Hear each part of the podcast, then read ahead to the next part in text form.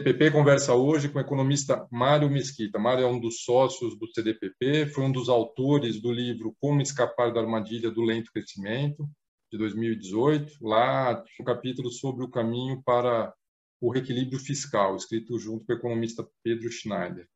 É... Mário, desde então a situação fiscal do país só piorou, um pouco por causa da pandemia, mas não apenas.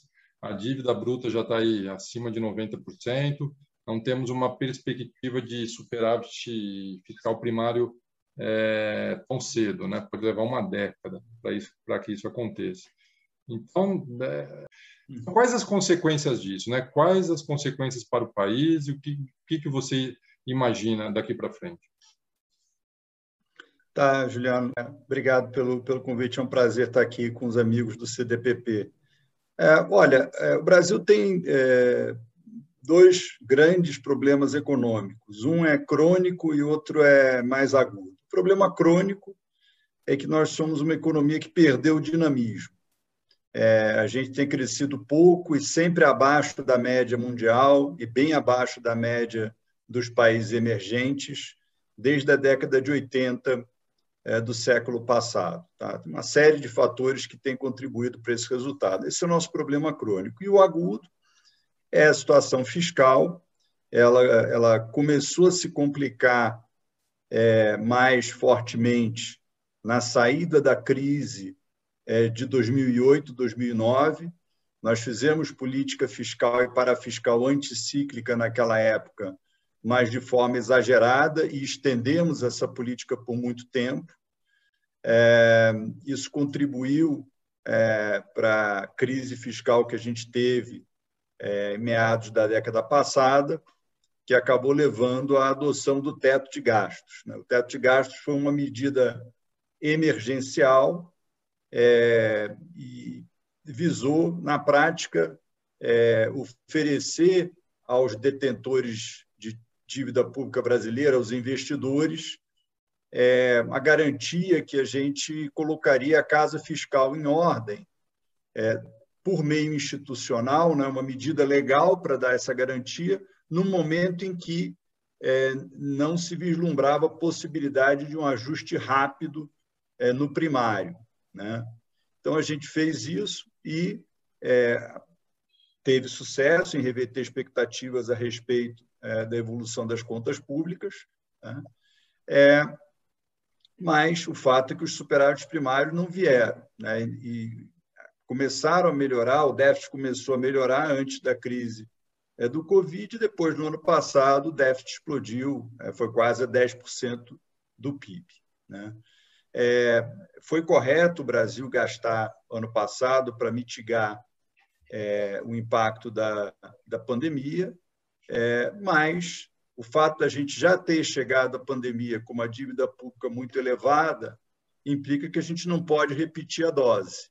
Né? Então, é, a nossa situação agora, o grande estresse fiscal que a gente vive é que a pandemia não foi efetivamente debelada, não foi controlada, então as suas consequências econômicas e sociais continuam se manifestando, só que a nossa capacidade de usar a política fiscal para mitigar esse impacto é muito mais limitada. A dívida é, supera é, é a, da maior parte dos países emergentes e de até algumas, algumas economias maduras, próxima a 90% do PIB.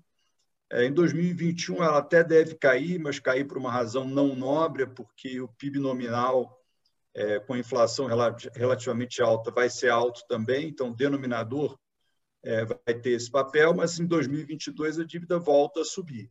Né? Então, é, infelizmente, você mencionou o trabalho de 18, né? de lá para cá, é, houve algum avanço institucional, a gente teve a reforma da Previdência, é, essa PEC emergencial que acabou de ser aprovada, ela inclui é, alguns aspectos interessantes, ela melhora a redação da PEC do teto, no que se refere à adoção de medidas compensatórias, ela estende essas medidas compensatórias para estados e municípios. Por outro lado, existe uma pressão latente da classe política para é, estourar o teto. Né? E, e, isso gera, claro, preocupação perante os investidores. Então, é, eu vejo assim com uma certa frustração que a agenda lá de 2018 não foi plenamente é, consolidada do ponto de vista fiscal. Claro que a pandemia foi um choque grande né, no sistema e atrapalhou esse processo. Tá? E do lado do crescimento tem muita coisa para fazer. Tá? Se eu tivesse que escolher uma reforma para acelerar o crescimento brasileiro, eu escolheria a abertura da economia. Tá? É, eu acho que essa é uma reforma que induz as outras reformas. Ela aumentaria é, o apoio a uma reforma tributária, por exemplo. Uma economia fechada, ela faz com que os diferentes setores se acostumem com os nossos problemas. Eles se acostumam a conviver com o custo Brasil. Né? Uma vez que você está exposto à concorrência, você tem que ser é, muito mais é, é, criativo, muito mais agressivo no ritmo é, do enfrentamento dos seus problemas. Né? Então, eu acho que assim a gente teria mais é, daria mais ênfase ao combate ao custo Brasil é, numa economia aberta e aos problemas que geram essa ineficiência toda aqui no país é, do que numa economia fechada em que as coisas acabam se acomodando. Então, falei muito, mas só para dar um, um início aí para a nossa conversa, um, uma geral é, no panorama que eu estou vendo. Tá? Não, tá ótimo. Eu acho assim, reforma, você mencionou a reforma da, que seria a abertura econômica. Isso não parece aí estar tá muito no, no, cenário, né? Infelizmente. Tem se falado de reforma tributária e também de reforma administrativa. E aí que só valeria a pena para os novos os novos entrantes, né, no, no serviço público. Essas reformas teriam algum impacto na questão fiscal ou é, assim, é só ao longo do tempo? Eu acho que não teria um impacto de curto prazo, tá? É, administrativa, como você mencionou, eu acho até que para favorecer, facilitar a aprovação, ela só é, ela só trata dos novos entrantes do setor público, ela vem é, corrigir distorções, sim, é, você tem distorções salariais importantes, e prêmio salarial, segundo o Banco Mundial, do setor público brasileiro é um dos maiores, se não o maior, que tem é, é, entre as principais economias do mundo. Né? Então, ela visa corrigir essas distorções, mas ela só vai ter um impacto de médio prazo. Né? A reforma tributária, é, é, existe um consenso, quanto à reforma tributária, existe um consenso entre os empresários brasileiros que é, o sistema tributário, e os economistas também, que o sistema tributário é, é muito ruim precisa ser melhorado. Tá? Infelizmente, o consenso para aí. Né? É, se você falar com empresários de diferentes setores, indústria e serviços, eles vão ter visões distintas. Se você falar com economistas de diferentes escolas, eles também vão ter é, visões díspares. Né? Tem gente que enfatiza muito a questão da progressividade, é, outro grupo enfatiza muito a questão da transparência, da simplicidade, do custo de compliance é, com, com, com regime tributário. Então, é, infelizmente, nessa parte, eu acho que falta, é, falt, faltou emergir um consenso, uma proposta de consenso. Então, o que eu vejo seriam mais é, avanços pontuais, talvez um movimento na direção de, da unificação dos tributos federais, mas nada, é, nenhum Big Bang, nenhuma reforma muito grande. Se você tivesse caminhando para ter uma economia aberta, aí o senso de urgência seria muito maior. Tá? Eu acho que eu volto ao tema da abertura, porque eu acho que ele daria senso de urgência para todas as reformas que influenciam o custo Brasil. Uma outra observação sobre abertura: é, nenhuma economia fechada é, convergiu é, para o nível de renda, saiu da renda média e convergiu é, para o nível de renda dos países mais desenvolvidos. Tá? É, ter uma economia aberta parece ser condição é, necessária para você fazer esse processo de convergência. Né? O Brasil optou é, por muitas décadas em ser uma economia fechada, continuamos, continuamos sendo uma economia fechada. isso, durante muito tempo, dizia-se que era importante para evitar a desindustrialização da nossa economia. E hoje em dia, é, muitos dos economistas que defendiam né, o protecionismo para evitar a desindustrialização ficam preocupados com a desindustrialização. Então, parece que a política não, né, o, o, a ideia de protecionismo, né, o apego a uma economia fechada, a, a, ideia da autarquia de uma economia fechada, não deu muito certo. Né? Volta e meia, eu escuto pessoas falando: nossa, o mercado doméstico é muito grande, nós temos que preservar isso. O mercado doméstico é muito pequeno comparado com o mercado mundial. Né? Então, ao focar no mercado doméstico, é, em detrimento do mercado externo, você está deixando de contemplar uma, uma gama muito ampla de clientes né, e potenciais consumidores. Então, acho que eu, eu, se pudesse escolher, escolheria essa reforma. Tá? Vamos ver o que, que, o que, que virá pela frente e o que, que os governantes vão decidir a respeito desse tema. Perfeito. Apenas para concluir a conversa, Kimar, é, qual o caminho, então, que você imagina assim, razoável para é, que seja possível alcançar de volta um equilíbrio mínimo fiscal, recuperar o superávit? É uma combinação de corte de gastos, quais gastos com aumento de receitas?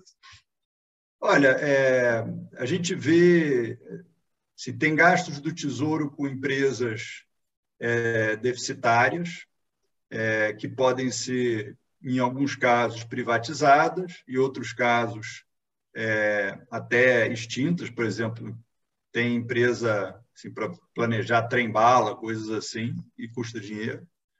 É, tem ainda alguns benefícios importantes para o funcionalismo que não estão em linha com com a prática, nem a prática internacional, nem a prática do setor privado brasileiro. Né? Então, acho que esses seriam é, é, caminhos para você tornar o governo é, mais eficiente. Né?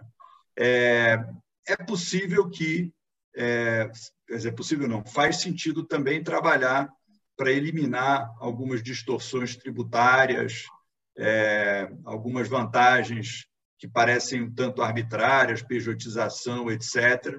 Enfim, isso poderia gerar alguma arrecadação. Há setores é, que são internacionalmente é, aparentemente pouco taxados, né? grandes empresas de tecnologia, por exemplo, né? que têm é, aparentemente uma carga tributária mais baixa do que é, o resto do setor formal da economia. Isso é objeto de um estudo grande, de um trabalho muito intenso da OECD para criar padrões globais de taxação, mas eu, eu diria que é, a gente tem que manter a disciplina de gasto. Se a gente quiser aumentar gasto social, a gente vai ter que encontrar recursos e não simplesmente aumentar a taxação. Historicamente, o ajuste fiscal aqui no Brasil sempre foi feito na base do, do chamado tax and spend. Né? Eu gasto mais, eu tributo mais, eu acho que daqui para frente não é que, que a gente não vai ver nenhum aumento de imposto para ninguém. Acho que é provável que a gente tenha, é, pelo menos de forma pontual, é, aumentos de impostos né, para alguns setores, algumas atividades,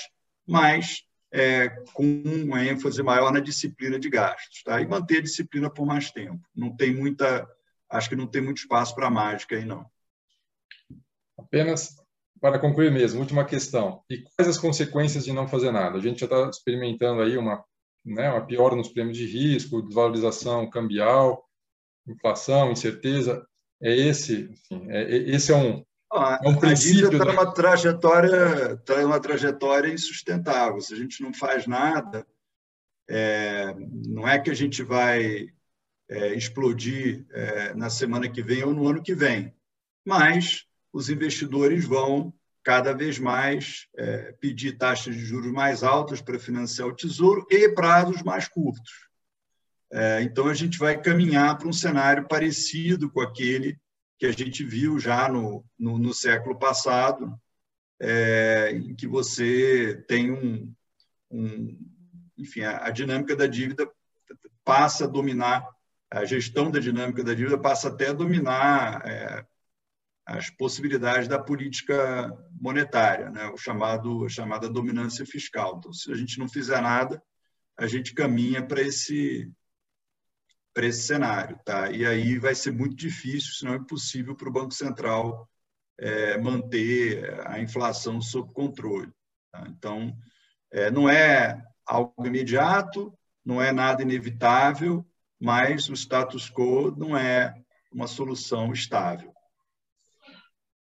Tá ótimo. Muito obrigado, Mário. Tá bom? Obrigado pela entrevista. Ok, Juliano. Obrigado.